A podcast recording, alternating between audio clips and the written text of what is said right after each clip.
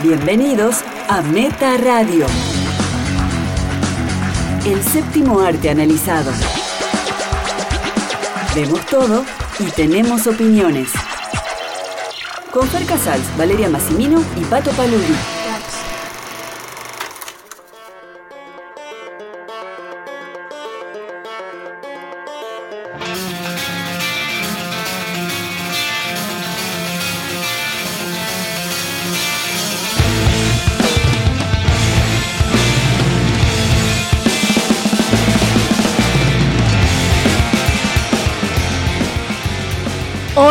Bienvenidos a Meta Radio, episodio 116. Sí, seguimos en el búnker, pero volvimos, regresamos, estamos vivos. Soy Valeria Massimino y me acompaña. Fer Casals Y también Pato Paludi, lo tenemos por allá, va a llegar en forma de audio. en forma de ficha, como Alf. bueno, estamos aquí, regresamos. Perdón que estoy. No tengo coronavirus. Esta voz extraña que tengo es resfrío. Es un resfrío normal. ¿Normal? No sabemos, ¿eh? Nos revisaron las autoridades del Ministerio de Salud y estamos bien. Llegamos, fue una locura volver, estuvimos varados en aeropuertos, en Houston, en Chile, no salía el avión, yo no sé si hay tiempo para contar todo esto, Fer, ya me hace seña, Fer. Es, eh, por ahí hay tiempo, pero es bastante aburrido. Tanto como esperar en un aeropuerto.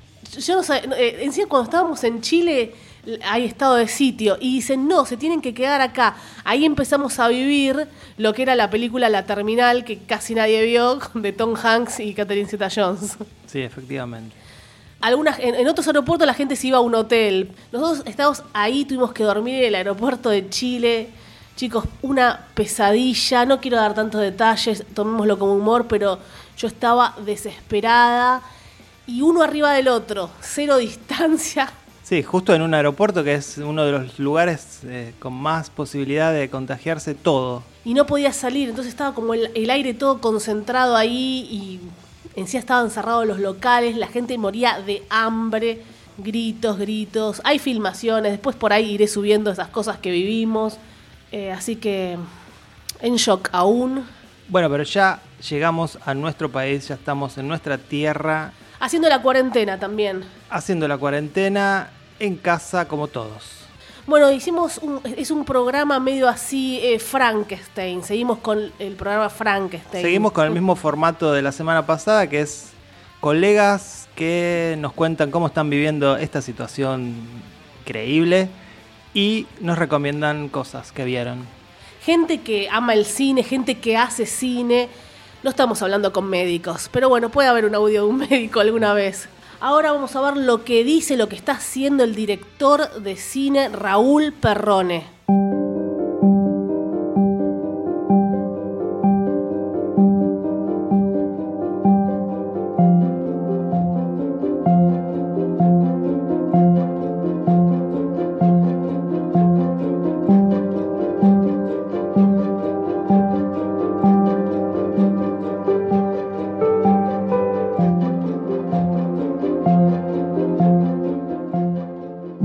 Soy Raúl Perrone, eh, acá en mi cuarentena, en mi casa.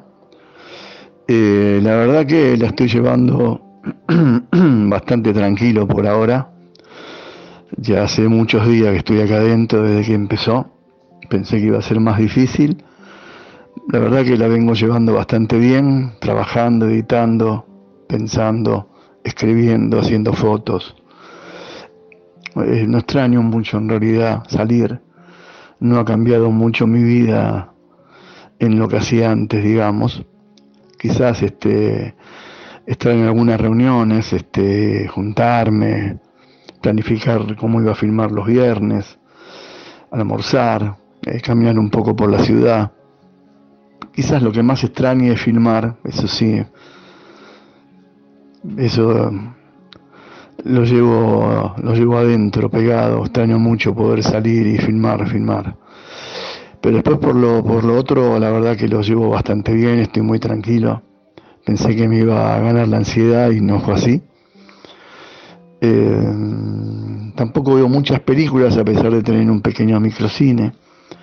Creo que lo último que vi fue la de Tarantino, que me gustó mucho. La verdad que me, gustó mucho más de lo que, de lo que pensé. Me gustó lo de Brad Pitt, una, una muy buena actuación de los dos. No me gustó nada el Joker, me pareció sobreactuada, me pareció muy, muy mala. Eh, y nada, trato de distraerme mirando algunas estupideces a la noche en televisión, eh, en los canales de cable, veo alguna película de las cuales son todas iguales, de zombie y demás. Nada muy distinto a lo que estamos pasando ahora.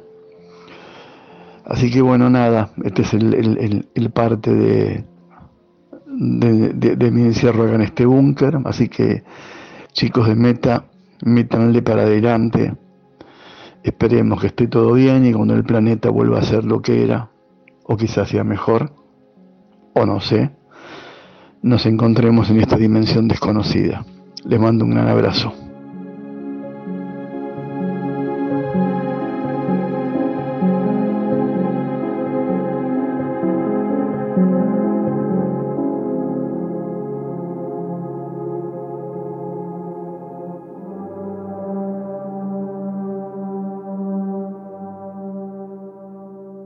Perrone es uno de los míos, no le gustó Joker. No le gustó Joker. Si a vos fue el que más la odiaste, Pato Lamo está en su top 10. Y yo ahí, ahí, porque bueno, tratando de decir, bueno, la actuación, tratando de salvar algunas cosas, pero no, tampoco me gustó. Pero justamente se, se refirió sí, sí, dijo también que la... A la actuación. Sobreactuado, que ganó el Oscar. Eh, muy, muy divertido. Y sí le gustó la actuación de Brad Pitt en Once Upon a Time que la verdad que fue, fue mejor la de Brad Pitt que la de Joaquín Phoenix, porque una cosa es exageremos lo que más podemos, y la otra, cómo haces a alguien así equilibrado como fue Brad Pitt, ¿no? Que muchos lo criticaron. A mí me pareció que a, medida que transcurría la película, dejaba de ver a Brad Pitt y empezaba a ver a ese doble de acción. A veces era más Brad Pitt que Leonardo DiCaprio incluso más allá que el otro fue como actor secundario, era fuerte, cada cual tuvo su momento para lucirse de manera sublime. Ah, DiCaprio es fantástico. ¿Cuándo actuó mal DiCaprio? Nunca, nunca, nunca. Ni en la playa. No, no, es culpa de él la playa. Bueno, muy divertido Raúl Perrone. Gracias por el audio. Ahora, Fer, Fer, tu turno.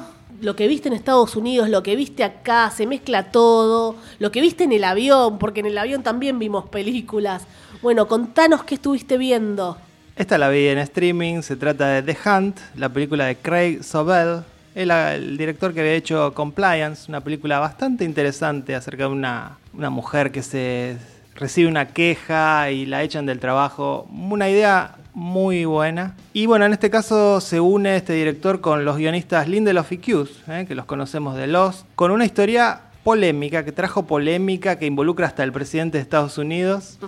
Actúa. Mm, las protagonistas son dos mujeres: Betty Glippling, que la conocemos de Glow, y Hilary Swank, en un papel que se va revelando de a poco. Esta película se digo que es polémica porque se iba a estrenar en septiembre y debido a un tiroteo que hubo en Estados Unidos, uno de los tantos tiroteos, claro, como todos los días, se pospuso y encima luego Trump tuiteó en contra de la película. Alguien le informó, yo creo que mal, que la, película ponía como en ridículo a, sus votantes, digamos, ¿no? Acá tengo el tweet de Trump que puso una foto de la película. Está en todo Trump, che. Sí, sí, está en todo, no se le escapa una. Puso, el Hollywood izquierdista es racista al más alto grado. Tienen odio.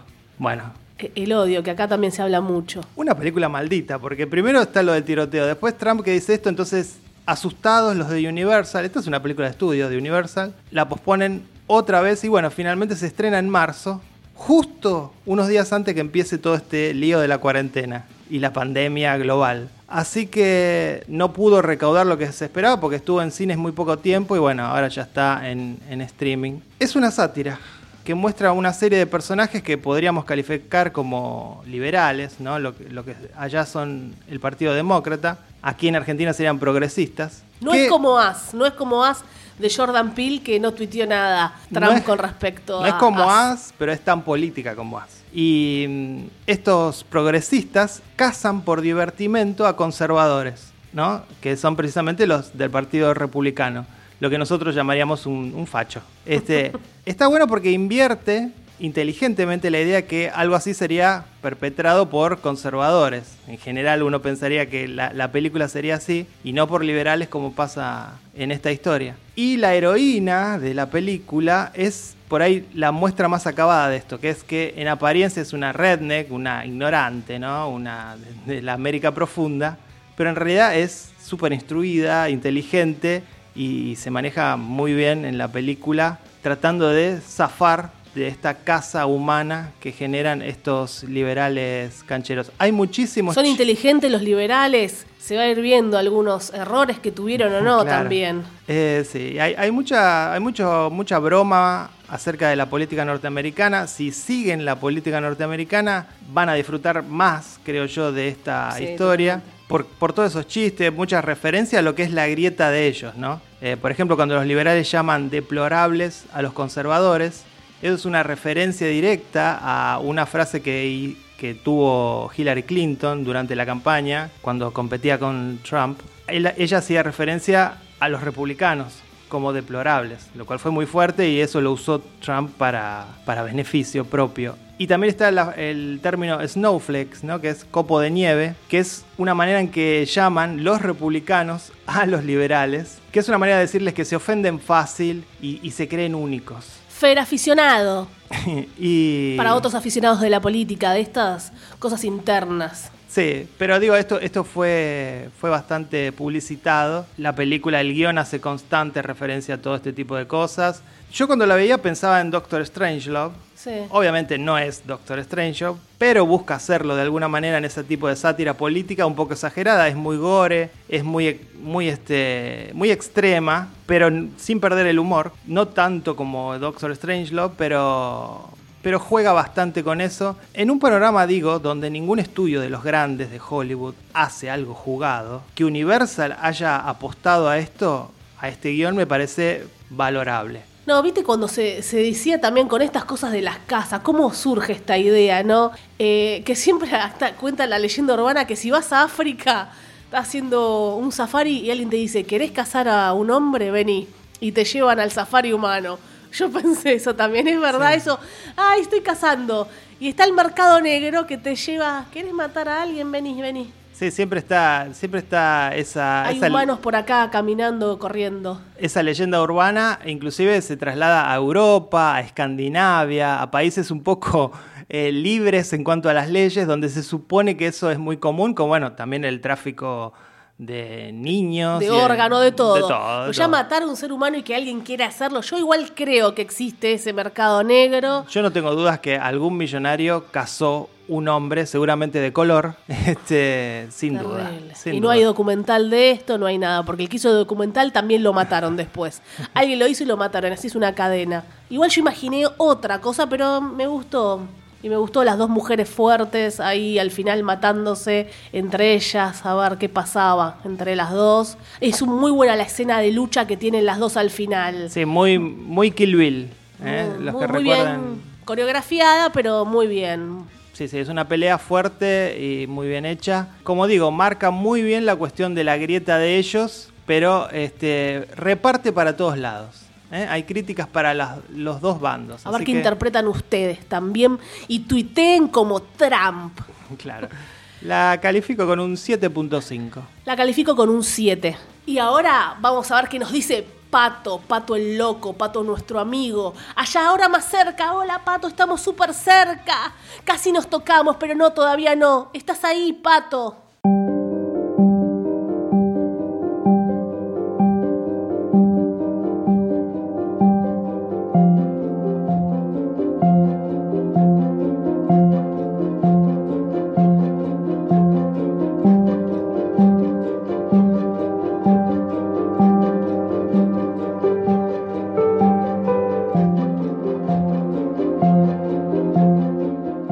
Hola amigues, soy Pato Paludi, cumpliendo la cuarentena desde mi casa. No cumplo ninguna función esencial en la sociedad, por lo tanto estoy obligado a quedarme encerrado y aportar mi granito de arena a todo este lío, por lo menos no propagando la enfermedad, el virus, o sea, soy un parásito como la mayoría de ustedes. Estuve viendo la serie Face to Face, una serie danesa dirigida por Christopher Bow. Christopher Bow, el mismo que había hecho Reconstrucción de un Amor y Alegro. El protagonista de esta serie es Ulrich Thompson, que es el mismo que había trabajado con él en Alegro. Y es un policial, es la historia de un, detective que descubre que, que su hija fue asesinada y tiene que obviamente investigar ese crimen. ¿Dónde está lo novedoso de esta serie que por eso me, gustó? Más allá de que la historia se mueve por un carril bastante usual, ¿no? De este estilo de, historias, ¿no? Como Búsqueda Implacable, toda la historia, ¿no? De un hombre que le matan a la hija y empieza a investigar quién fue el culpable. Que, bueno, acá como les dije, la serie se llama Face to Face y cada episodio, son ocho episodios, es un encuentro de este tipo con alguien esencial para resolver el caso. O sea, tiene como una onda eh, obra de teatro. Son dos personajes por episodio. Arranca con él en la morgue, que mientras está hablando con el policía que hizo la autopsia, él va a descubrir que el cuerpo es el de su hija. Y ahí comienza todo este, este raid que va a durar prácticamente un día y una noche. La, no, obviamente no está hecha en tiempo real, pero hay una continuidad durante toda esta noche que va a durar la investigación y cada episodio es un paso que él va dando y va descubriendo cosas, ¿no? Porque la hija está, fue asesinada, pero en un lugar que está muy vinculado a las drogas y, al consumo de, drogas, donde obviamente van muchas personas adictas. Entonces, lo bueno de la serie es que hay un conflicto externo que es el de la investigación del asesinato, pero también hay un conflicto interno que se va desarrollando porque él no se hablaba con esta hija, era una hija que había abandonado la casa, entonces él va a ir descubriendo cosas durante este interrogatorio que él va a ir haciendo a cada personaje con el que se encuentra. Y descubriendo cosas que también lo vinculan a él. De alguna manera él, al haber abandonado a su hija, al haberla dejado sola, eh, ese fue un tema muy importante para ella y, y por lo cual se metió en este mundo de las adicciones. Y él también va a ir descubriendo eso. Su propia responsabilidad, ¿no? Hasta qué punto le cabe a él también una, responsabilidad por, por lo que le pasó a la hija.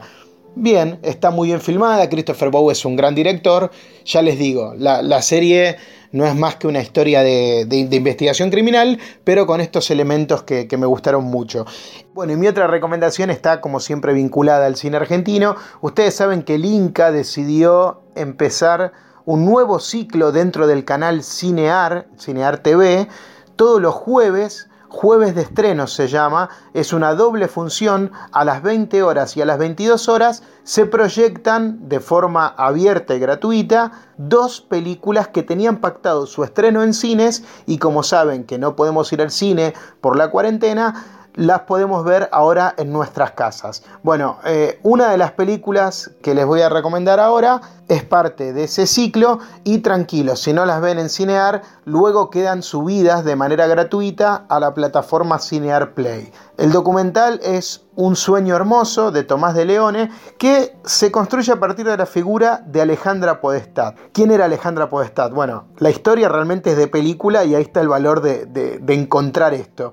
Alejandra Podestá era una mujer enana, sin experiencia en la actuación, y que fue elegida por María Luisa Bember para protagonizar una película con Marcello Mastroianni. ¿no? La película es De eso no se habla, y bueno, más allá de eso, la historia de Alejandra Podestad tiene un oscuro elemento psicológico por lo que le sucedía a ella con su condición de nana y además tiene condimentos trágicos que bueno, algunos quizás conocen la historia y saben lo que le pasó y otros no y bueno, lo iremos descubriendo a partir del documental. Pero ¿cómo arranca todo? Lo primero que hace un sueño posible es darnos una base de conocimientos para que descubramos a María Luisa Bember, para que tomemos dimensión de quién era esta inmensa artista de la Argentina, su historia, sus ideas, sus principios, su necesidad de usar el cine para contar historias de mujeres fuertes, una mujer que siempre tuvo claro que la representación de las mujeres en, nuestro cine y en el cine en general respondía a una industria machista. ¿No? Y, y hay testimonios geniales. La película comienza con una entrevista que ella da en el programa Función Privada con Carlos Morelli y Rómulo Berruti, donde bueno, se habla de machismo y feminismo y ahí nos va a quedar bien claro que, esta mujer tenía las cosas muy claras hace mucho tiempo, incluso antes de que se hable de feminismo como se está hablando ahora en los medios. Realmente era una adelantada en sus conceptos. Bueno, luego obviamente se va a meter en lo que fue la película, ¿no? El proceso de casting, cómo María Luisa encuentra a Alejandra Podestad. Entonces el documental se va a transformar también en, un documental de cine sobre cine, ¿no? Y de lo que va a ser el rodaje de la película. Una película gigante para la época, una película protagonizada por Marcello Mastroianni, que no sé si toman dimensión, Marcello Mastroianni es uno de los grandes actores de la historia del cine y vino a la Argentina a trabajar con María Luisa Bember. Bueno, entonces eh, eso también lo hace muy muy entretenido de ver para los cinéfilos. Pero después es donde empieza el costado más oscuro, como les decía, porque a partir de ese rodaje empezamos a ver un poco la historia personal de Alejandra Podesta, que estaba marcada por la relación que ella tenía con su madre. Una relación bastante extraña. La película, bueno, tiene una música sensacional, me parecieron buenísimos los testimonios que encuentra, el material de archivo, hay recreaciones, tiene, tiene escenas recreadas que están muy bien filmadas y me pareció todo eso muy cuidado. Así que por eso se los quiero recomendar.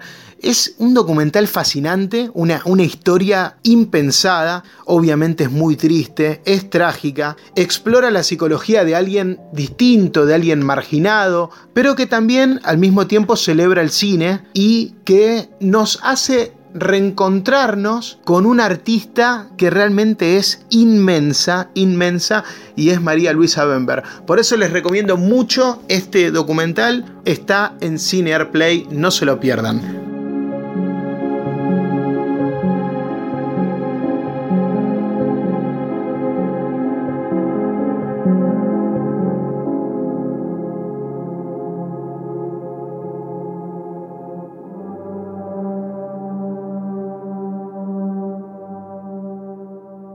Bueno, ahí pasó Pato. Con la infaltable recomendación argentina, ¿no? La estábamos esperando, así es un programa ya clásico, un programa bien argentino. Vale, que viste vos esta semana? Bueno, eh, la primera que voy a hablar que vi se llama Vivarium. Eh, estuve viendo ahí que las redes ya la estaba viendo mucha gente, está más la cuarentena estamos viendo todo, cualquier cosa, bueno, malo, todo, todo, todo, una cosa atrás de la otra. Lo que sea. Sin respirar. Vivarium, ¿qué significa? Vivero. Dirigida por Lorcan Finnegan. Que había hecho Foxes. Sí. Otra, otra película de gente atrapada en una casa. Protagonizada por Emoji Putz y Jesse Eisenberg, que siempre lo recordaremos por. Eh, red social, obviamente. Y ella, ella es muy buena, es una pequeña Kate Winslet, veo yo en potencia.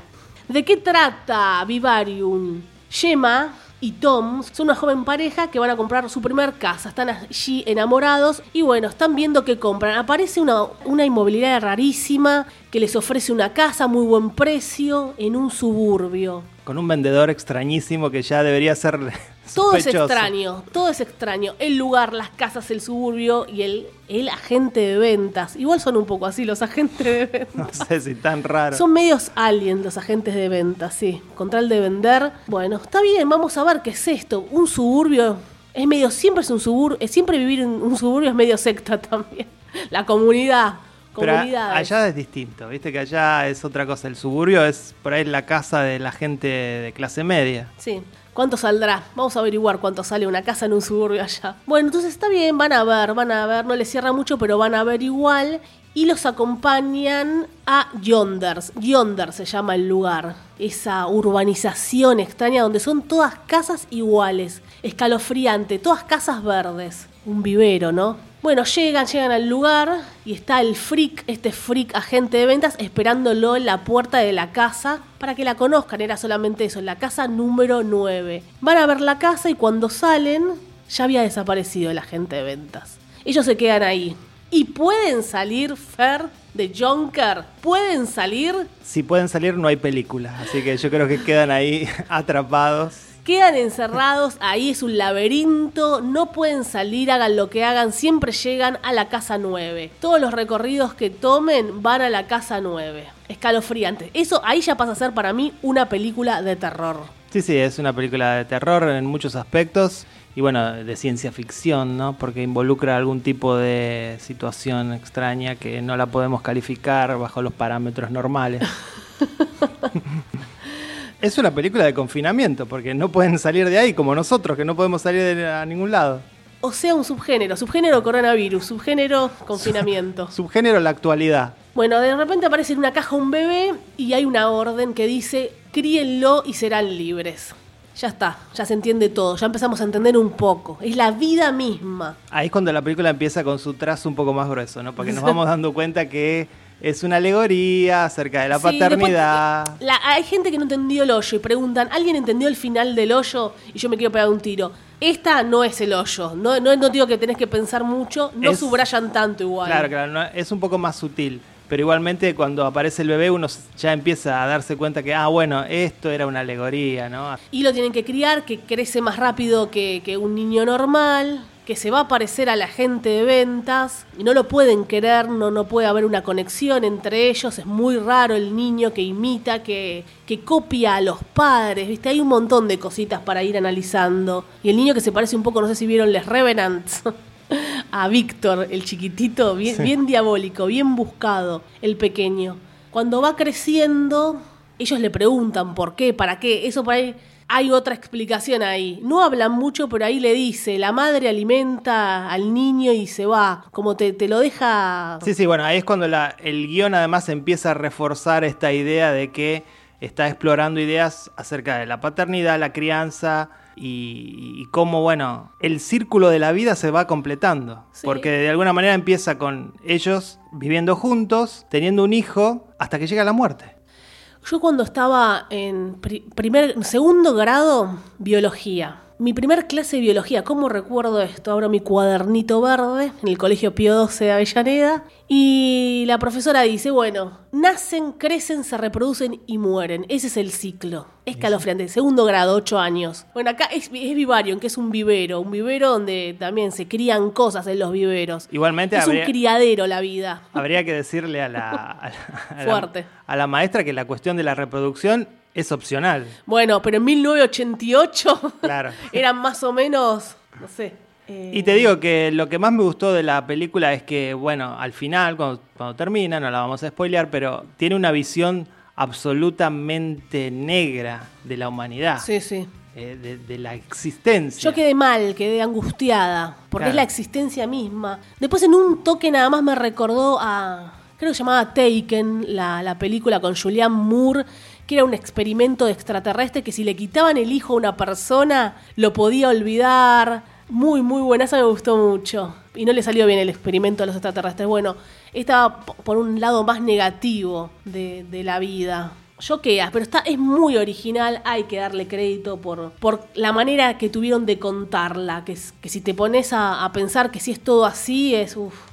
Como dice nuestro amado Jodorowsky, la vida no tiene sentido, vívela. La voy a calificar con un 8. Para mí es un 7. Ahora pasamos a otro amigo que ya está, ha estado en meta, que le hicimos nota, que es el escritor, autor de todo sobre Stephen King, que sorteamos libros en meta, la gente muy feliz, y nos va a contar qué está haciendo, qué nos recomienda leer y ver. Ariel Bossi.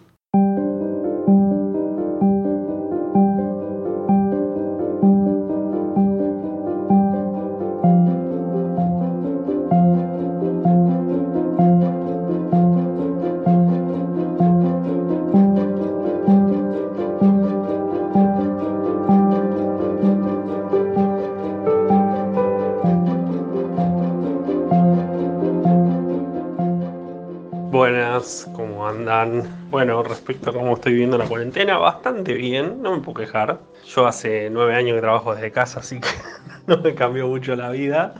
Pero bueno, no, me- no voy a negar que un descansito, sobre todo de que mis niñas vayan un rato al colegio, no vendría mal. Eh, nada, fuera, fuera de todo chiste, lo, lo voy llevando bastante bien, trato de mantenerme ocupado, de distraerme muchísimo.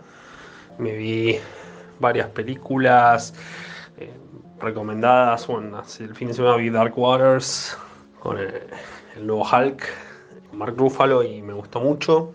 Eh, después estoy tratando de ver series viejas que tengo atrasadas, más complementada con eh, cuentas pendientes, Ozark, que me viene encantando, recién arranco la primera temporada. Eh, Brooklyn Nine-Nine, la amo, es la heredera de Scrubs. voy ya terminando la segunda temporada. Eh, y después viejas, estoy viendo La Dimensión Desconocida, por ejemplo. Estoy viendo la de, los años 50, 60, ya voy por la quinta temporada. La arranqué hace un montón de años, pero nunca la había terminado. Así que nada, voy a ver si la liquido ahora. Arranqué la nueva versión de Amazing Stories, por ahora más o menos. Leyendo mucho, me leí tres libros de Mariano Enríquez. Eh, me leí uno de John Saul, que es un una tradición que hago todos los años de leer uno de los que me quedan. Eh, flojito, pero bueno, tradición que, mantengo.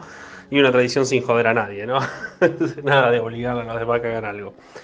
Y después, nada, ahora arranqué con La carretera de Cormac McCarthy. Y estoy leyendo Tres días de Gonzalo Ventura. Eh, y después de este tengo intención de arrancar la trilogía del poder del perro y de ay, ¿cómo se llama? El cartel. Y, ay, no me acuerdo la tercera de este autor que ahora, de Don Winslow. Que nada, lo le tengo ganas hace mucho tiempo y nunca termino de arrancarlos. Así que bueno, nada, con todo eso, estoy haciendo un podcast con un amigo, con Patricio Tarantino, que, en el que sobre coleccionismo de libros, a quien le interesa lo puede escuchar, se llama Edición Limitada, está en Spotify. Em, y después estoy guionando un par de cosas que también tenía que hacer y bueno, esperando que se levante esto para volver al ruedo del trabajo en las canchas. Eh, bueno, espero que lo estén pasando bien. Ah, y lo otro que hice, bueno, me jugué todas las aventuras gráficos de Lucasfilm y LucasArts en orden. Todavía no las terminé, me faltan algunas, pero nada, pasando bien el rato. Eh, que lo estén pasando ustedes también, también como yo. Les mando un abrazo.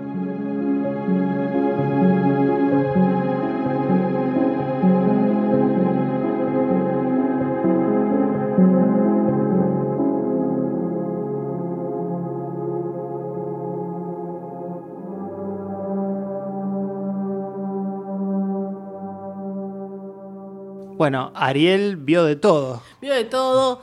Está aprovechando la cuarentena a full. Me parece que siempre es así, que ve todo. La película de Julianne Moore que mencionaste en el segmento anterior se llamaba The Forgotten, no Taken. Taken, es la de Liam ¿Por qué dije Taken? Bueno, The Forgotten, muy buena, ¿eh? Yo la recomiendo. Qué bien actuó Julianne. Bueno, ahora Fer, nuevamente contigo, que también no sé si viste más que vos, sí. Leer nada, ¿no? Leer nada. Videojuegos leemos las noticias, las noticias en las redes, no en papel, todo en redes. Y nos asustamos, ¿no? Porque para, eso están las noticias, para asustar. Es terrible. Nosotros estábamos allá en Estados Unidos y nos llegaban noticias terribles de allá mismo y de acá, de Argentina. Y después de nuestro amigo Francisco Vendomir, que no sabemos dónde está, si sigue en Noruega, perdimos la conexión, esperemos que, que esté bien. Si las noticias malas de Argentina y Estados Unidos no es suficiente, hay que leer las noticias de Italia. Son las peores de todo. Ahora competimos. ¿Quién tiene las mejores, las mejores y peores noticias? Y ya nos gana también Estados Unidos. Estados Unidos es mejor en tener malas noticias también. Sí, y más muertos. Yo vi Downhill, la película de Julia Louis Dreyfus y Will Farrell, la remake de Force Majeure, la película sueca de 2014, que nos gustó muchísimo cuando la vimos. Sí, Fuerza Mayor, muy buena. Fuerza Mayor, excelente. Más o menos la trama es igual, una familia que está de vacaciones en los Alpes austríacos está almorzando cuando les cae de, una montaña vecina una avalancha. El hombre de la familia sale corriendo, agarra su celular primero, no es un detalle menor. Le da un beso al celular. no sé si tanto, pero y deja a su mujer y a sus dos hijos solos, que se les cae la avalancha encima. Finalmente era una avalancha controlada, con lo cual no, sufren ningún tipo de daño, más que un poco de nieve encima. Pero la situación pone, bueno, una, una cuña en la relación de esta pareja, ¿no? Esta película, bueno, al ser una remake, toma esa premisa, la premisa de Fuerza Mayor, pero descarta lo que hacía la película sueca, que era más un estudio de personajes y un comentario acerca de los comportamientos humanos en general. particularmente en el matrimonio, ¿no? Eh, Downhill apunta más al humor, eh, es más liviana. El comentario sobre la naturaleza humana está diluido, digamos. No del todo la cuestión del matrimonio, creo que eso está un poquito. eh, hacia el final la película se pone un poquito más seria. Me parece que ellos dos están muy bien en los roles, Sí, especialmente Julia. Pero si alguien no vio la anterior, no entiende nada. Va a pensar que esto es una comedia.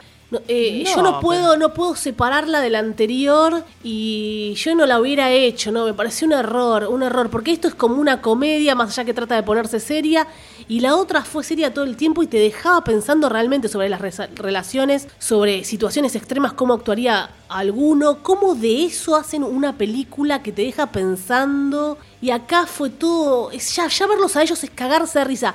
Son graciosos, tienen caras de, de- de humor, no pueden hacer drama, no pueden. Jim Carrey puede. Jim Carrey sí lo pudo hacer. Buah, Pudo hacer. con esa cara de goma. Está completamente perturbado. Julia y Will Farrell no están perturbados, es como Wig. No, bueno, pero- Están cagados de risa todo el tiempo, es joda, es joda. Jim Carrey está mal de la cabeza, entonces puede hacerte un drama. Pero No, lo, no lo ha hecho muy bien.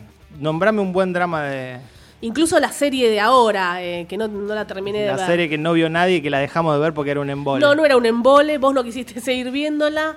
Estaba muy bien, Eterno Resplandor, eh, cuando hizo de, bueno, este que, que Este, amaba. Eterno Resplandor es una El película. hombre de la luna. Man on the Moon.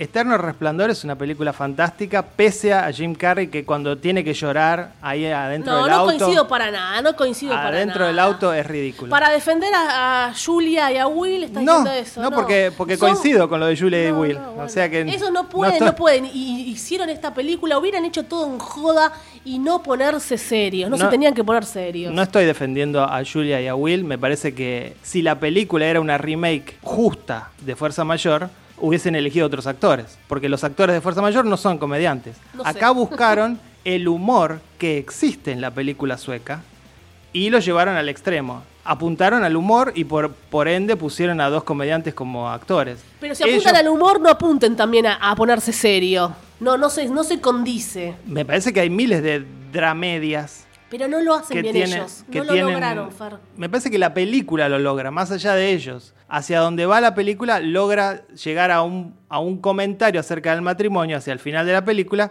que supera el hecho de que esté interpretada por dos actores No sé. comediantes. Tampoco lo hubiera podido hacer Steve Carrell. No, no, no pueden. Que también intentó, si lo querés comparar con Jim Carrey. Y además me parece que las pueden convivir Fuerza Mayor y Downhill. Son No, cosas distintas, no, digamos. El hecho de que se haya hecho Downhill no suprime a Fuerza Mayor. Sigue existiendo Fuerza Mayor como película que es un ejercicio acerca Sí, de los molesta- personajes. no me molesta que sean mil veces las mismas películas, pero no fue una buena decisión. No fue una buena decisión en el guion, en la selección de actores. Y además pensando en, en un público global, ¿cuánta gente vio Fuerza Nadie. Mayor? Nosotros, Nadie. Pato. Por eso. Entonces, 10.000 personas. Esta historia le va a llegar a un montón de gente que la va a ver porque, porque los protagonistas Y son sí, conocidos. pero no van a ver la anterior. Y tal vez tengan el interés de ver la anterior y noten la increíble diferencia entre una y otra. Me parece que Fuerza Mayor es una gran película que funciona con todo esto que estamos diciendo que Downhill no tiene. Pero Downhill también funciona como película de humor sin esos componentes de Fuerza Mayor. No, pero ¿para qué hacen una película y quieren darle un mensaje serio si le ponen tanta comedia? No, no, Tampoco es tan serio lo que buscaron. Simplemente, bueno, es mostrar un matrimonio que se va resquebrajando por esta situación. Si yo no hubiera visto Fuerza Mayor, lo hubiera vivido todo distinto. Es, es muy Si no viste Fuerza Sí. Mayor, esta película te encanta. Supongo que sí, ¿entendés? Entonces Bueno, sí. uno está súper condicionado, súper condicionado. Pero yo digo que a mí me encantó Fuerza Mayor y es una, obviamente es una película superior a Downhill, pero también disfruté muchísimo Downhill, no lo puedo negar. disfruté cosas, pero siempre en otro nivel, como algo para ser premiado como Fuerza Mayor y esto para una película de Pochoclo casi. No sé si de Pochoclo, Sí. me parece que algo deja. No sé, ellos me encantan, me encantan los dos, me encantan. Sí, son muy siempre, buenos. siempre. Pero es verdad, es verlos, o si lo hacía Wig era lo mismo, ¿eh? Son muy bu- Sí, Kristen Wiig. Sí. son de esa, de esa rama, son todos Sí, podría haber sido. Kristen Wiig y Steve Carell. Claro, te mandamos la, la- la otra opción. Bueno, eh, si Fuerza Mayor era un 9, voy a calificar a Downhill con un 8. Yo la voy a calificar. Si la otra era un 9.5, esta es un 6. Opa. Pato sé que no le gustó, eh. Sé que no le gustó, estaba a los gritos. Pato está así, creo que por debajo tuyo en cuanto al puntaje. Sí, sí. Ahora pasamos a un colega, profesor, que escribe haciendo críticas en revistameta.com.ar, lo pueden leer, eh, va a muchas privadas de prensa, hace muy buen trabajo, es misterioso, siempre digo que es misterioso, pelea bastante, creo que es el más peleador de todos, después Caferata por ahí, bueno, Misuraka igual es el número uno, pero ya es muy histriónico, es distinto, los histriónicos los pongo conmigo, con Sagitario. Le damos el lugar al misterioso Damián Carras. También conocido como Damián Aspelater en Revista Meta. ¿Quién será el verdadero?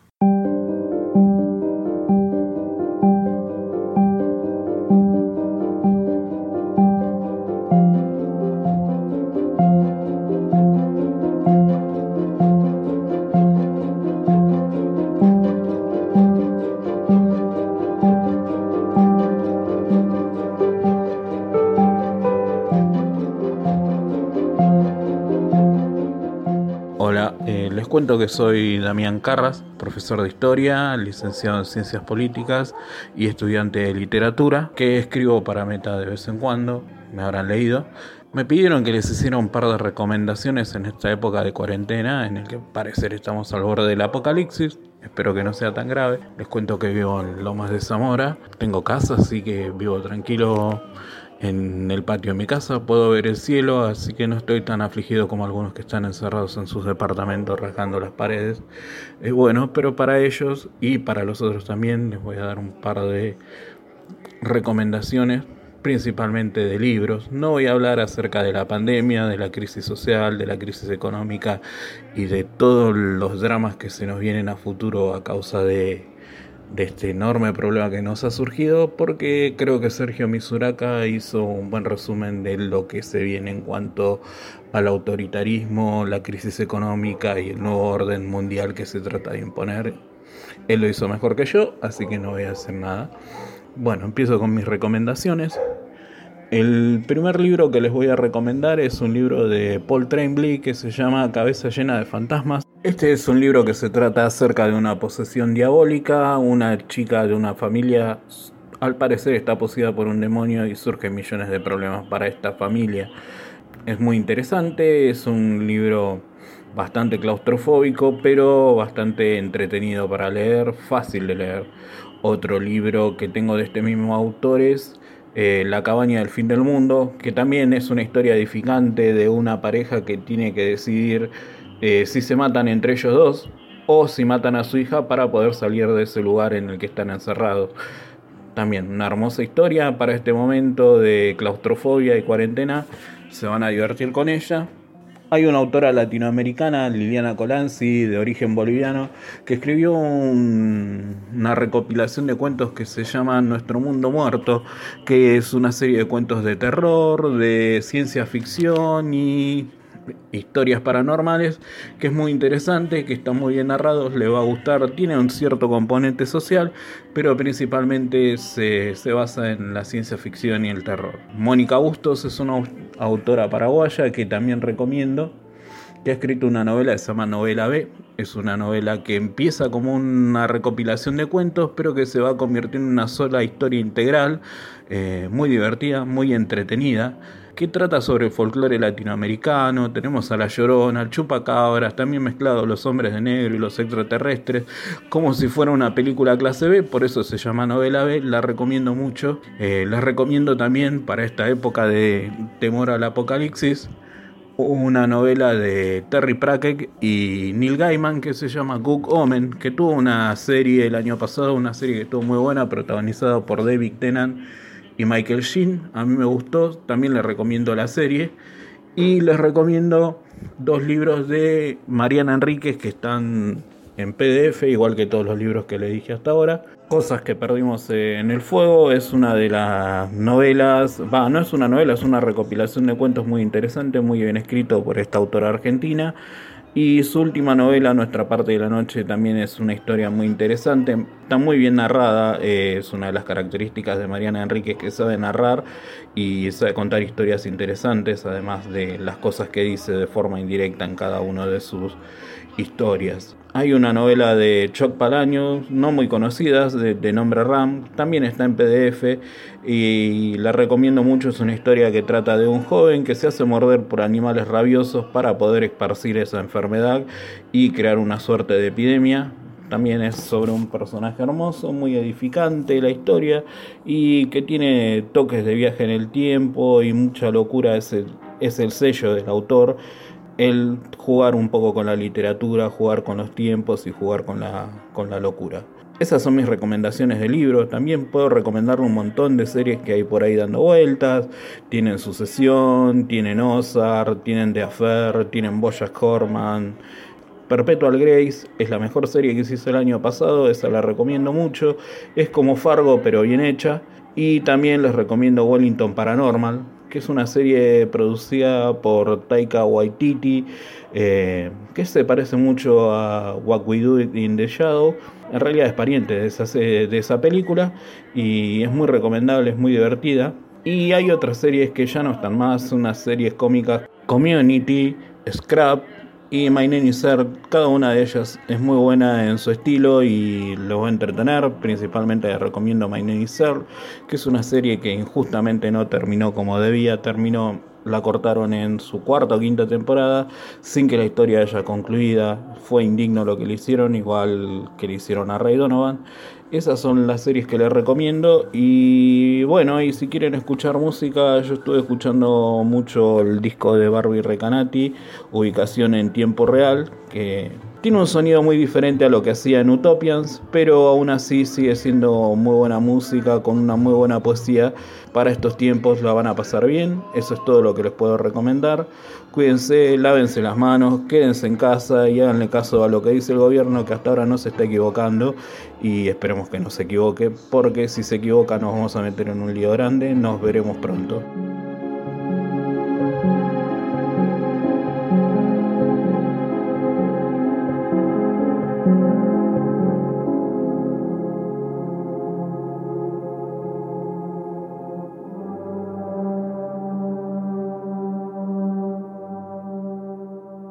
Muy bien, Damián, recomendando no solo películas, sino también libros y hasta música. Y también coincide con Misuraka, esta conspiración que está pasando. No, no, digamos nada porque la gente se ofende. Tenemos un montón de privados. Que, que no demos un, man, un mal mensaje a la humanidad.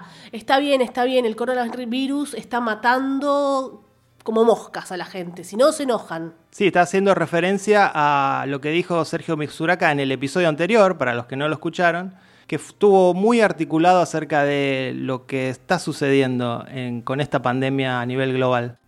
Bueno, vale, ¿qué viste vos además de Vivarium? Bueno, vi Swallow. Swallow, tragar. De Carlo Mirabella Davis, que también hace el guion. Una película muy muy buena, una gemita escondida. Ópera prima de este director. Sí, ópera prima. Recordemos que estuvo en Tribeca en 2019. El Tribeca anterior, el del año pasado. Sí, sí, donde estuvimos nosotros. Estuvimos cubriendo, pero no vimos la película en ese momento. Estuvimos allí, había tantas cosas para hacer que no pudimos cubrirla. Y ella, Halle Bennett, se llevó el premio de mejor actriz. Bueno, ¿de qué trata Tragar? Hunter es una ama de casa que mmm, acaba de descubrir que está embarazada. Eh, se casó, todo muy idílico, muy raro, muy extraño, esa perfección. Vida de privilegio, ¿no? Una casa impresionante, sí. un marido que parece que tiene mucha plata. Mucho, mucho dinero. Y ella ahí siendo su, su muñequita. Sin embargo, está mucho tiempo sola, parece que algo oculta, que algo tiene en su interior. Y empieza a tener ganas de tragar objetos, sí. Empieza con una bolita, traga una bolita y objetos peligrosos, una batería, una pila. Encima estando embarazada, ¿no? No le importa, tiene una, una, una desesperación de tragar cosas, le da satisfacción, ¿por qué lo hace? Se va a saber por qué hacía todo esto, por supuesto. Esto, ello, esto lo hace a escondidas hasta que va a salir a la luz, por supuesto. Y, y, bueno, en terapia va a ir surgiendo qué es lo que pasó con ella, por qué tiene eso. Y hay muchas cosas para analizar. Esto es una enfermedad que se llama pica. Sí, eh, averiguamos que, gracias a Google, averiguamos que esto, este trastorno alimenticio se llama pica. El consumo de objetos. Sí. Pero por otro lado, otra cosa que ella hace es el consumo de tierra, que tiene otro nombre, sí. se llama geofagia Sí, eso es más común, entre comillas. Sí, es más común. Es como no voy a comer tierra y vuelvo, Fer. Lo peor es que lo que estaba leyendo es que hace bien comer tierra. Sí, eh, Clarín había hecho una nota. Cuando no había que comer en la Argentina decían hay que comer tierra. Bueno, ¿qué clase de tierra? ¿No? Orgánica. No vayan a comer la tierra acá o no salgan a la puerta de sus casas, gente. Tiene que, tiene que estar curada de alguna manera. Claro, ahí sí. Eh, una película rarísima, porque ya empieza así, vos decís, no, esto tiene que ser bueno. ¿Cómo va a empezar así? Es muy fuerte. ¿Cómo, el tipo imaginó hacer todo esto? Ya le voy a seguir la carrera a, a este director. También hay cosas raras, hay pequeñas denuncias, cosas que vas viendo cómo esta familia de privilegio la subestima a la mujer, que sea eh, encima él. Ay, vos nada más tenés que estar linda, no sabés hacer nada. Y ella, tengo que hacerte feliz, tengo que hacerte feliz. No, Como e- que no ella- tenía identidad, ella era la mujer de él para hacerte feliz a vos. Es un objeto decorativo. Y, y el hecho de que esté embarazada es lo único que la sostiene dentro de ese, de ese engranaje familiar. Porque la cuidan porque está embarazada de Sí. el- del niño del muchacho este. Igual cuando se casaron, él dijo, ella es la luz de mi vida. Sí, Eh, había una exageración de claro. parte de él, ¿no? Hay una frase muy buena que le dice la madre, a la madre de él, o sea, su suegra, finge hasta que puedas conseguirlo. Le habla de la felicidad, lo tan importante que es el qué dirán, que todos Claro. piensen que sos feliz. Después vemos si lo conseguís o no en el camino. Porque en un momento le preguntan, ¿sos feliz? Y ella dice, sí, obviamente. Obviamente la gente dice que sí y no y por decirlo, no, no sabe realmente que te va a decir la, ¿qué es la felicidad? Lo vuelvo a mencionar, como si fuera tan fácil de decir. Y lo que menos era ella era feliz. Era un asco la relación, las apariencias y qué mal la tratan y cómo, por qué ella soportaba todo eso. Porque uno va a decir, ¿por qué una mujer soporta todo eso? Bueno, Hay por- traumas, traumas terribles que no son tan fáciles y años de patriarcado también, ¿no? Está el trauma que ella tiene, que de- se devela hacia el final de la película, y también está el hecho de cómo ella tiene que superar esta relación abusiva, que no solo es psicológica, es monetaria también. Sí, sí. Porque está la cuestión del dinero muy presente en el hecho de que ella tiene una vida de privilegio, con lo cual debería callarse la boca, Sí. embarazarse y... y- Tragarse los problemas. y tragarse, sí, es- mucho todo. lo que traga, ¿no? no solo los objetos. Pan intended, la actriz se come la película. Sí, es divina. Es divina, bueno, por eso se, se ganó el premio. Por eso hay que seguirle la carrera a ella y, a- y al director. También me gustó mucho la banda sonora. Mira, Me gustó mucho. no la noté mucho, la verdad. Sí, no sé. Yo en general le pongo mucha atención a eso, pero no. Eh, y sí, que no sabes hacer nada. Al principio le decía, no sabes hacer nada. Lo esconden un poco eso. Entonces, ¿para qué te casás si no sabe hacer nada? ¿Cómo se dice la mujer trofeo que le dicen? Sí, sí, Trophy Wife. Hacia el final de la película vamos a tener una nueva manera de mostrar em- el empoderamiento femenino, ¿no? Porque la mujer hacia el final hace algo para encauzar su vida, finalmente liberándose de todo esto que estamos diciendo, ¿no? Y ver si puede salir adelante. Tanto su trauma como, como su, su relación abusiva. muy potente, cada imagen son muy potentes, su fotografía, bueno, el desenlace bastante inesperado. La única crítica negativa que vi, lo que decía era que eh, era incoherente porque la mujer estaba vestida como en los años 50. Mirá la crítica extraña que, que hizo de Hollywood Reporter, los únicos que la calificaron mal. Al contrario, yo creo que eso es una señal porque obviamente la mujer en la década del 50 era así. El común de la mujer era, era una, una mujer servicial al hombre Por- en no- los 50. No sé cómo Hollywood Reporter no comprendió un poco eso. Que sí, porque cuando empieza uno sabes bien qué año, qué, qué año es, pero eso es lo grandioso. O sea, hasta que se ve un iPhone. Claro, eso es lo grandioso. Vos al principio no sabes nada y sí, esa mujer existe hoy en día, chicos. Hay muchas mujeres atrás del marido por la plata, no saben cómo salir, con un montón de historias que tienen, cómo los criaron.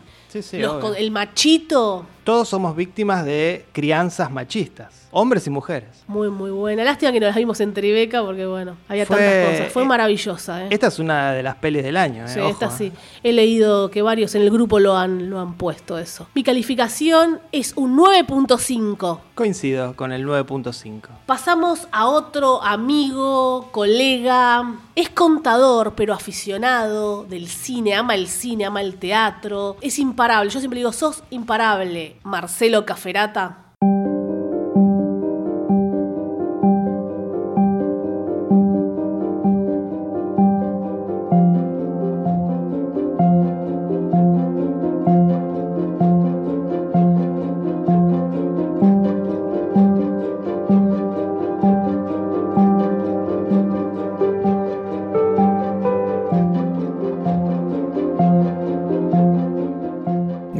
Marcelo Caferata. Un saludo grande para Fer, para Vale, para el doctor Pato Paludi. Un poco tomando la propuesta de cómo estoy pasando esta cuarentena. Mi profesión es la de contadora, así que imagínense que muchos negocios cerrados, bastante incertidumbre. Así que no tuve mucho tiempo de entretenerme en la cuarentena porque están llamando los clientes explotados. Mi otra profesión es justamente la de docente y en menos de 10 días hubo que salir al ruedo con un montón de capacitaciones virtuales, material virtual y todas cosas que evidentemente nos muestran que no estamos preparados para estas situaciones, nadie estaba preparado. Pero bueno, nos estamos adaptando, trabajando más horas que nunca, arriba de la compu un montón de tiempo. No tuve mucho, mucho tiempo entonces justamente de ver varias cosas, pero sí tengo algunos comentarios. Yo también vi el hoyo, estoy parado de los del lado que no nos gustó nada. Me parece que es un cine de estos que propone una cosa y termina en absolutamente otra. No quiero justamente hacer ningún spoiler, pero plantea una cosa bastante apocalíptica y una crítica feroz a la sociedad y parece que después no se anima a cerrar la película con toda esa negrura con la que la había empezado. Estoy justamente de acuerdo con ustedes con el subrayado y con la sobreexplicación y no poder dejar ningún dato librado al azar. Así que de películas españolas de Netflix, entonces en vez del hoyo yo me inclinaría por Hogar, una película bastante negra que me hizo acordar a Showroom, una película donde Diego Peretti en su momento hizo un papel completamente diferente esas películas de psicóticos que se van metiendo en la vida de otros y penetrando la vida de los demás, invadiendo, destruyendo el núcleo familiar.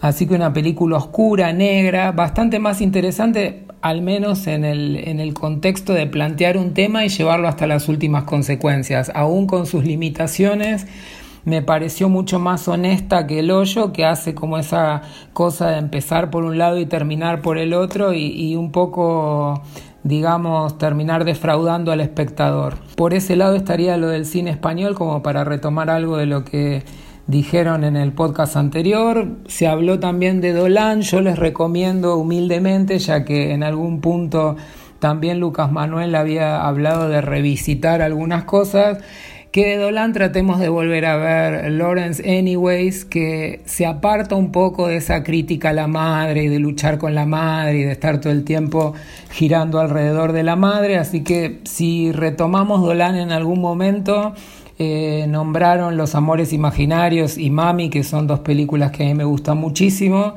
pero particularmente Lawrence Anyways plantea algo diferente dentro del cine de Dolan, una historia de amor muy destructiva y, con aristas que, no es, digamos, para ponerlo entre comillas, lo mismo de siempre y salir un poco de, de esto de la crítica a la madre y todo lo que habían hablado en ese momento. Como saben que me gusta mucho el cine nacional, tres películas dirigidas por mujeres, le va a gustar esto a, a nuestra jefa suprema Valeria, no porque le guste quizás el cine de estas directoras, sino por el empoderamiento femenino. Eh, les recomendaría, tanto en Cinear o en alguna otra plataforma de esas que visitamos, están Los Sonámbulos, la última película de Paula Hernández, protagonizada por Erika Rivas, que a mí me parece uno de los guiones más interesantes del cine argentino del año pasado. Oscura, tensa, que se resuelve bien, no en el sentido de que termine bien o mal, sino que eh, la directora le busca una resolución muy diferente, interesante para el debate, para, para ciertos planteos, así que me parece una película muy interesante para rescatar. Eh, Natalia Smirnov hizo el año pasado La afinadora de árboles, Paula Barrientos es la protagonista, Paola Barrientos dije Paula, es la protagonista y también una historia de, reencuentro con el mundo femenino, con los deseos, con replantearse la vida, lo que estoy haciendo, pararse en un cierto punto y tratar de barajar de nuevo, que me parece que Smirnov lo maneja con una sensibilidad muy particular. Y la tercera del trío femenino de cine nacional es una película que a mí me encantó, de Ana García Blaya, Las Buenas Intenciones sobre un papá separado, medio tiro al aire, que hace lo que puede, pero que tiene una manera de paternar muy amorosa, muy conmovedora, sabiendo que, que la hija plantea esta película un poco en homenaje a él, es, a mí me conmovió, que es una cosa difícil a veces de lograr en el cine nacional, con diálogos honestos, que no están impostados, con un personaje muy muy querible aún en sus falencias, en su lado más, más fallido. Ese personaje del papá que hace Javier Drolas es para mí muy sensible, muy de conexión con sus hijos, de un replanteo que le hace su ex mujer que lo va a dejar medio en el aire y de un momento también de toma de decisiones que la directora lo rescata desde este modo vivencial como una especie de autobiografía que me pareció sumamente sensible. Por otro lado, dentro del cine nacional voy a ir a Fer Salem, que sé que esto puede llegar a, a costarme la cabeza, pero recomiendo La muerte no existe y el amor tampoco, el segundo trabajo de Fer Salem, que a mí me gustó mucho. Ya lo han debatido en otros podcasts, Vendomir y demás. En el grupo de función privada por revista Meta lo hemos debatido fuertemente, pero yo la pongo dentro de las recomendaciones que podría haber para estos momentos. De cine europeo en la plataforma de streaming subieron una de las películas más eh, delicadas del cine francés de, este último tiempo, con un trabajo de fotografía impresionante, realmente es algo no nunca visto, pero algo muy, muy, muy particular. Se llama Retrato de una mujer en llamas, y es una historia de amor lésbico que a partir de un cuadro que aparece en una cierta situación hay como un rebobinado de todo lo que pasó. Tiene una puesta en escena súper delicada. La directora es Celine Siama, que había filmado Tomboy, que para mí es una película de las más novedosas del cine europeo de los últimos tiempos en cuestión de, de género. Y vuelve a retomar un poco el tema de género desde otro punto de vista, que en algunos puntos, a pesar de, ser una película de época, despoja en algunas situaciones a las protagonistas vestidas de blanco o entre sábanas, hace como ese juego de amor atemporal. La puesta en escena y la estética es realmente demasiado preciosista, llena de detalles, el uso del color y la fotografía me parece que que puede ser una recomendación para los que le gusta el cine europeo. Y dentro del cine francés a mí me, me, partió la cabeza realmente una película que se llama Los Miserables, que estuvo nominada al Oscar, fue la representante francesa del Oscar, una película de esas que en los afiches podrían poner que uno está al borde de la butaca, es una película de conflicto social, eh, súper tensionante, está muy bien filmada, a mí me encantó la mirada del, del director. Eh, así como pasaba con algunas películas nacionales que hubo el año pasado como 4x4, salvando enormemente las distancias, eh, esto de poner al espectador un poco en juez, en de qué lado te parás de la situación, genera una incomodidad, una tensión durante la película que me parece mm, muy interesante para reflexionar, para, para ver qué nos pasa con eso en pantalla dos películas políticas. Apareció en streaming la de Polanski, particularmente a mí el cine de Polanski mucho no me interesa. La miré un ratito y me pareció súper aburrida, así que si ustedes quieren tomar el guante y ver qué les pasa, apareció la de Polanski, que en algún momento había sido un director súper polémico dentro del grupo de Facebook. Y también está en streaming Araña, la película del chileno Andrés Wood, con la presencia de Mercedes Morán que a mi gusto no me parece que sea una película tan lograda como yo esperaba, me pareció que tiene algunas cosas interesantes, habla de un momento muy particular de Chile y de la política chilena y de, un cierto movimiento de derecha que me parece que se pierde un poco en, la atención y no logra ser la gran película que podría haber sido, un poco buscando cierta complacencia en el espectador y entonces se, va perdiendo la, fuerza de la película. Y justamente para que no me pongan en el grupo de los eruditos, tengo que confesar un acto de, de consumo irónico Lo único que pude consumir durante la cuarentena fue una serie de Netflix, me da, vergüenza ajena, pero hay que confesarse, Estos, estas participaciones tienen algo de confesional, eh, fue La Casa de las Flores, con Verónica Castro, bizarra, completamente delirante. Eh, el guion lo deben haber escrito recontrafumados porque plantea situaciones absolutamente absurdas, pero dentro de lo, de lo ridículo de la situación es sumamente divertida. Eh, es bien para, para no pensar en nada, para pasar un buen rato, son capítulos de media hora me pareció divertidísimo poder ver a, Verónica Castro haciendo una parodia de sí misma y de sus novelas y de su rol de, mamá de, de Christian. Y bueno, listo, ya no entro en la categoría de eruditos, estoy a kilómetros del doctor Lucas Manuel, habiendo dicho que vi las dos temporadas de La Casa de las Flores. Para los que tienen chicos más chiquitos, no se pierdan Unidos de Pixar, que me parece una delicia de película.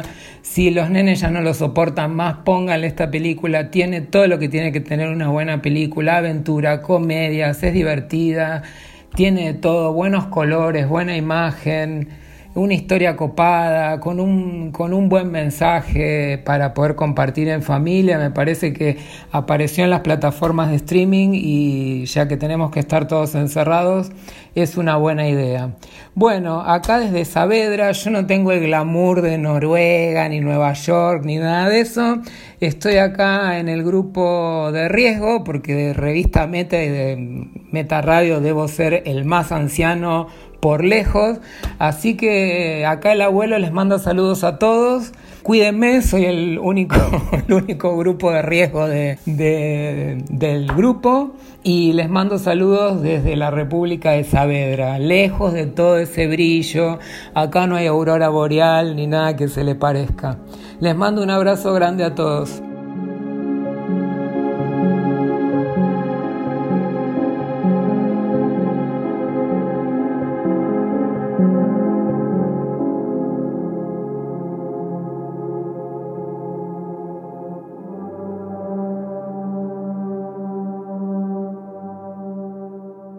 Caferata, otro que vio de todo, de parece. De todo, de todo. Raros con esto que se vive.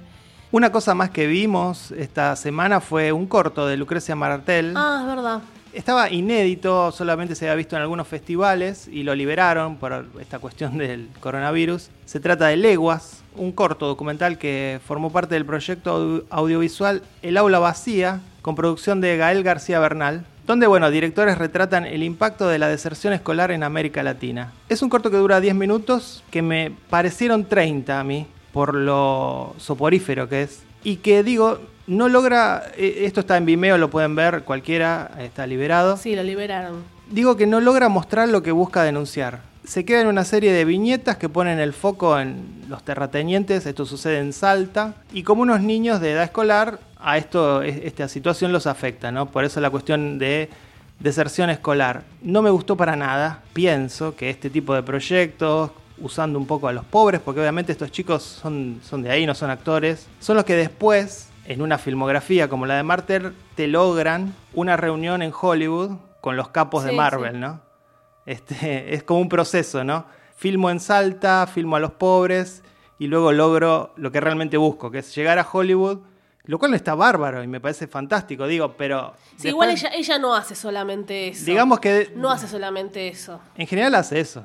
En general ha hecho eso, ha, retratado... Sí, Salta. Bueno, pero no era una familia. En Salta. No, no este son solamente pobres no me molesta si realmente el objetivo de ella es llegar a Hollywood y, filmar películas de superhéroes, de mujeres eh, empoderadas. Pero no vendas durante toda tu carrera este, una cosa para después... Por ahí está ahora cambiando, como está cambiando el mundo. Me parece ¿eh? que el objetivo de ella siempre fue ese. Está bueno, una además, mujer la única eh, de Argentina. Sí, estaría buenísimo, pero digo, uno no busca una reunión en Hollywood y dirigir una película de Marvel por cuestiones artísticas. No. Lo hacen por la plata. Es, un re desafío también hacer eso, ¿eh? No, no, no dirige cualquiera una película creo que el alma de Lucrecia Martel. No, no, no creo tampoco. Que le dicte que ahora tiene que dirigir una película de superheroínas. No creo. Me parece que ahí hay una cuestión Igual de... me gustaría que lo logre, me gustaría que lo logre. A mí también, pero digo, me, me gustaría que haga más transparente el hecho de que busca dólares, y lo cual está fantástico. Pero siempre acá criticamos que todos habla- se agarran de la pobreza, todas las películas Claro, son la- así, todo, to- es Argentina. Cuando siempre decimos, ¿qué, qué, qué no puede faltar en una película argentina? Empiezan el mate, la pobreza, la tristeza, los malos act- las malas actuaciones, la desgracia. Y así se construye una filmografía para después, como digo, terminar ahí, en las oficinas de los capos de Hollywood. Sí, bueno. También eh, hay otros, Cifrón no lo hizo. Pero si Winograd. Pero Cifrón o, Muschetti. o Muschietti son transparentes al respecto. Ellos quieren filmar ese tipo de cine. Siempre lo, lo hicieron. De, Igual uno puede querer dar un giro, no lo sé. Es rara lo que Es se raro el giro, ¿no? Sí, sí, es, ra- es rara lo que se Martel, es... em, Sí, es rara. Es jodida, es jodida. Yo No le creo nada. no le crees. Bueno, sí, no, ni quieres calificarlo el corto. Fue, No. fue raro, fue, fue confuso incluso. Igual véanlo. Estaba bien filmado, está bien filmado. Bueno, se pasa volando un montón de recomendaciones, muchísimas recomendaciones, pero estamos todos en cuarentena, así que las van a tener que ver.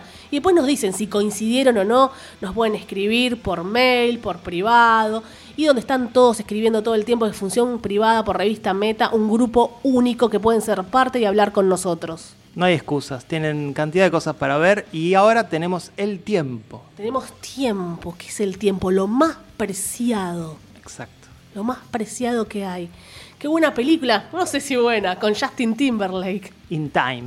Que el tiempo era el dinero, o sea que vos pagás tu vida con tiempo. Muy buena esa, quiero volver a verla, chicos. Así, Mercado pago, pero con tiempo.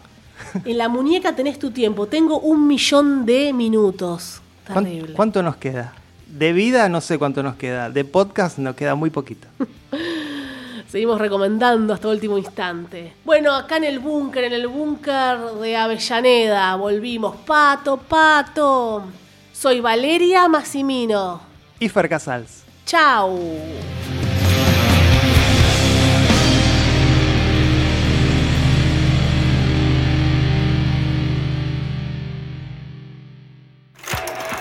Se cierra el telón. Hasta aquí, Meta Radio. Hasta la vista,